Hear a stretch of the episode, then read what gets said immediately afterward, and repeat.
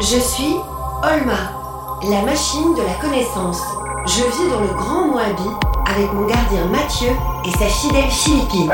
Tais-toi, Philippine Nous sommes embarqués dans une aventure Où la science est notre seule chance.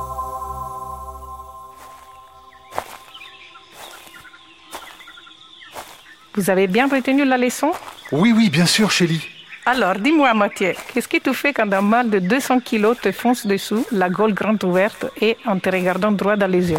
Ah, perso, je pars en courant. hein. Mais non Mais pas du tout Il faut lui jeter un peu de ton déjeuner. J'ai une tarte à la mangue avec moi. Quelqu'un en veut? Bon, on ne bouge pas d'un poil. On ne le regarde surtout, surtout pas dans les yeux. La plupart du temps, c'est du bluff.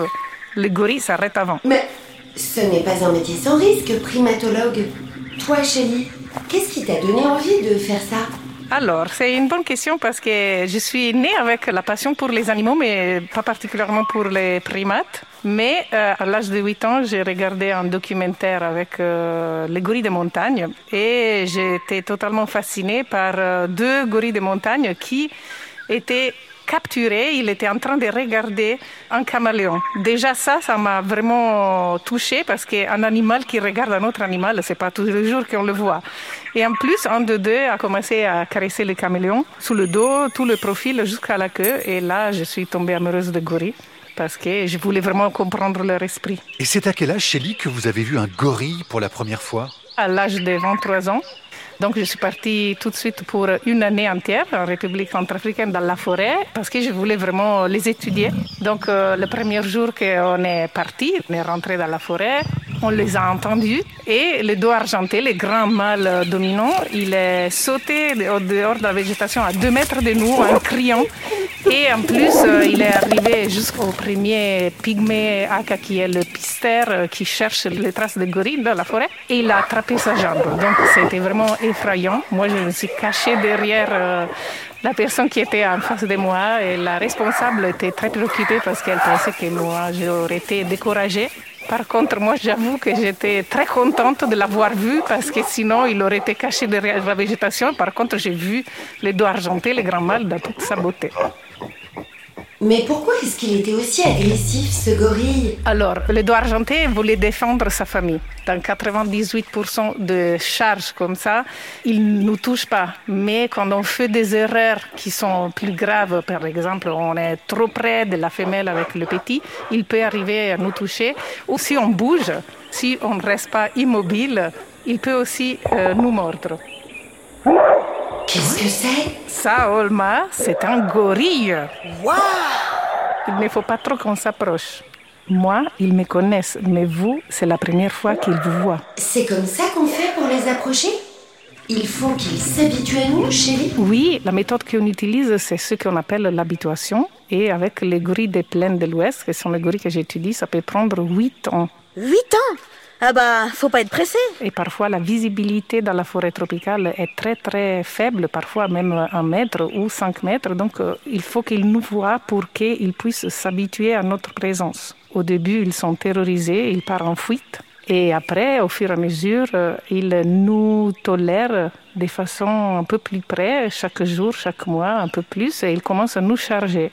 Et les charges aussi, au début, sont très éloignées. Mais vers euh, l'étape finale de l'habituation, les charges sont de plus en plus près parce qu'ils ont moins peur. Et il peut arriver aussi à attraper nos jambes ou à- même à mordre si on ne se comporte pas de la bonne façon. Mais qu'est-ce qui fait que le gorille vous reconnaît exactement? Alors, euh, il nous reconnaît parce que quand on les approche, par exemple, là, on est en train de les approcher et donc je fais une espèce de vocalisation propre à nous, que c'est ce qu'on appelle le claquement. On fait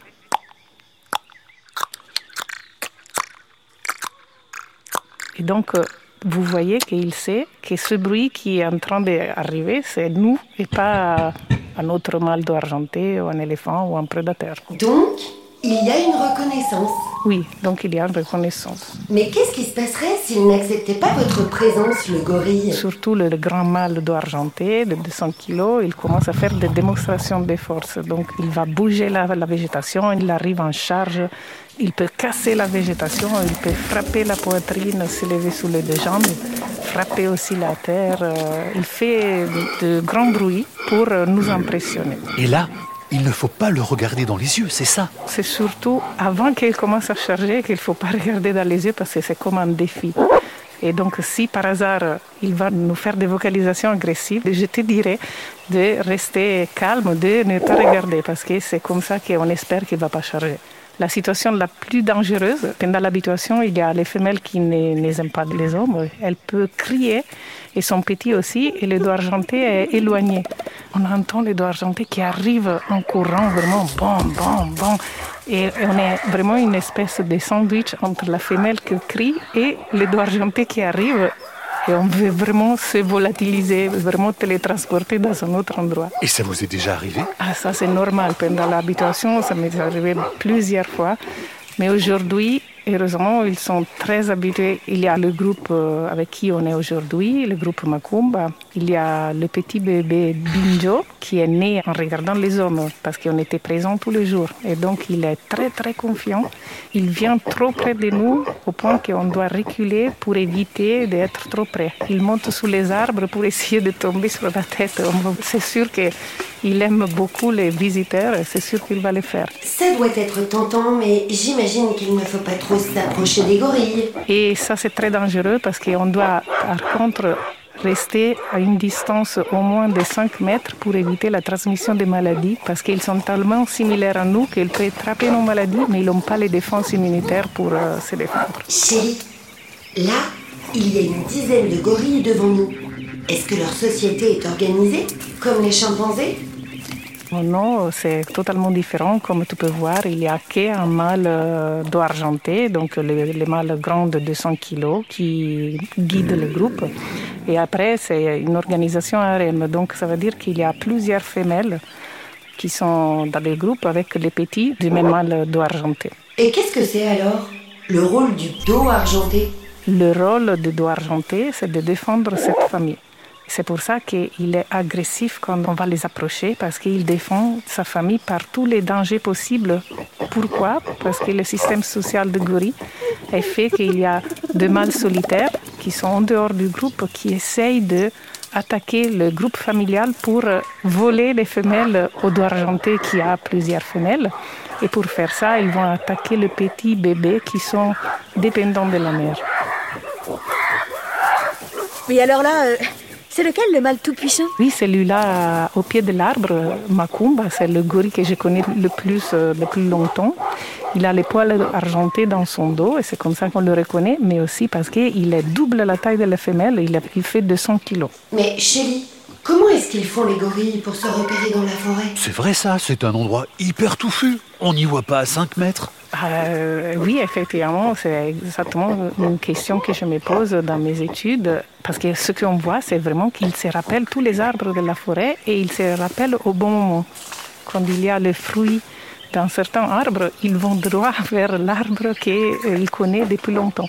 Donc c'est comme s'ils ont une espèce de carte mentale de tout leur environnement. Et donc, ils n'ont pas besoin de boussole ou de GPS comme nous, mais ils ont cette carte dans leur tête. Ah, Ils sont vachement intelligents alors. Bah oui, effectivement, les gorilles sont très intelligents. Comme les chimpanzés, ils peuvent utiliser des outils, euh, même si dans la forêt, dans les milieux naturels, on ne le voit pas souvent faire ça parce qu'ils privilégient leur force, leur puissance, parce qu'ils sont plus grands que les chimpanzés. Mais on le voit régulièrement utiliser des outils, par exemple, dans les zoos, dans les parcs zoologiques. Et en plus, euh, ils ont d'autres capacités cognitives, euh, comme par exemple une espèce de culture, on peut dire. Il peut se transmettre des informations de génération en génération, par exemple entre la mère et le fils. Donc, euh, on étudie s'il y a une forme de langage chez les gorilles qui peut être intéressant pour mieux comprendre l'origine du langage chez l'homme. Attendez, Hmm, j'aime pas ça. C'est nous qui le regarde là, le mâle dominant. Oui, c'est nous. Attention, il va charger. Quoi? Vous faites comme je vous ai dit. Personne ne bouge, tout le monde regarde ailleurs. Ok. Mamma mia Buono Macumba. Macumba, sì buono, non facciamo niente, cerca di stare tranquillo. Pourquoi est-ce que tu lui as parlé en italien, chérie? C'est parce que je trouvais que si on lui parle en italien, il va se calmer pendant les charges. Tout le monde dit que quand on parle en italien, c'est un peu comme on chante. Donc en parlant doucement en italien, euh, j'ai trouvé cette méthode pour le calmer un peu. En tout cas, observer les gorilles, ça demande un sacré courage. Oui, effectivement, un, grand courage, mais aussi une grande passion, parce qu'on a le courage seulement si on a la passion pour ce qu'on fait. Et effectivement, même avec mon expérience, il y a certaines charges, comme euh, quand il y a une femelle et un petit bébé et le dos argenté qui te charge, qui peut être très préoccupant. Il faut faire vraiment attention. Et même après ces charges-là, je tremble encore comme euh, les premiers jours parce que je sais que c'est toujours euh, dangereux. Après toutes ces années à regarder les gorilles, Shelly, est-ce qu'il y a encore vraiment des choses que tu ne connais pas sur eux? Je connais beaucoup de choses, mais il y aura toujours euh, beaucoup de choses qu'on a envie de connaître et on, on jamais terminera de, de- de les comprendre. Comme quoi, par exemple? Par exemple, je vois beaucoup de différences entre les groupes et je voudrais vraiment savoir si ces différences que je regarde sont liées à l'environnement ou sont liées, par exemple, des, vraiment des traditions culturelles différentes. Et aussi, je les entends vraiment parler, communiquer beaucoup. Parfois, tout le monde se met à parler, à faire vraiment de cœur. Et là, c'est vraiment quelque chose qui m'intrigue parce qu'il semble vraiment qu'ils se mettent d'accord, par exemple, pour aller à manger un arbre spécifique. Et aussi, je me demande toujours ce que sont leurs pensées, par exemple, quand ils nous regardent. Qu'est-ce qu'il est en train de penser quand il me regarde dans les yeux? Qu'est-ce qu'il voit en moi? C'est parce que moi, je vois le regard tellement humain que je pense tout de suite, je veux les protéger parce qu'on sait qu'ils sont très menacés. Et on ne veut pas perdre une fenêtre ouverte sur notre racine, sur notre évolution. Combien il reste de gorilles dans le monde? Est-ce qu'on le sait? Ça dépend des espèces. L'espèce que j'étudie, il reste à peu près 300 000 individus, donc ils sont beaucoup, mais ils sont encore très très menacés par euh, la perte de l'habitat, par le braconnage, par les maladies comme Ebola. Les gorilles des montagnes sont beaucoup moins nombreux, par exemple, ils sont seulement 1000 individus, mais la population est en train de grandir grâce aux efforts de conservation. Donc c'est très important de les protéger et continuer avec les efforts de conservation pour nous permettre de les avoir encore plus longtemps.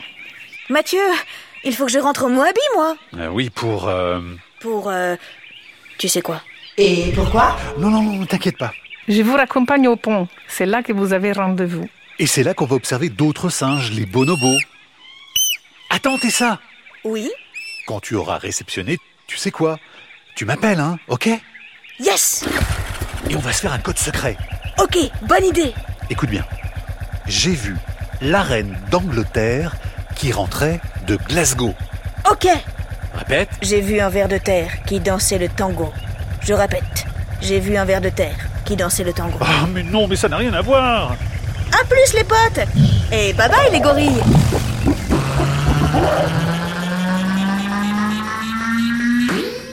Olma est un podcast original de France Inter avec la Cité des sciences et de l'industrie.